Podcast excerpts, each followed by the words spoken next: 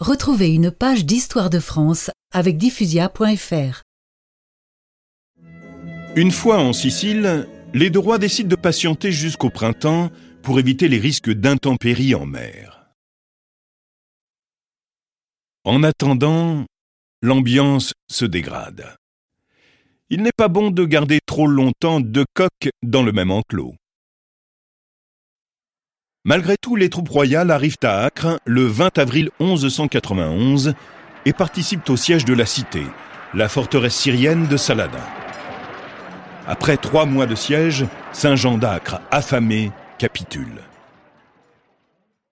Nous sommes le 13 juillet 1191, soit une année après le départ de Saint-Denis.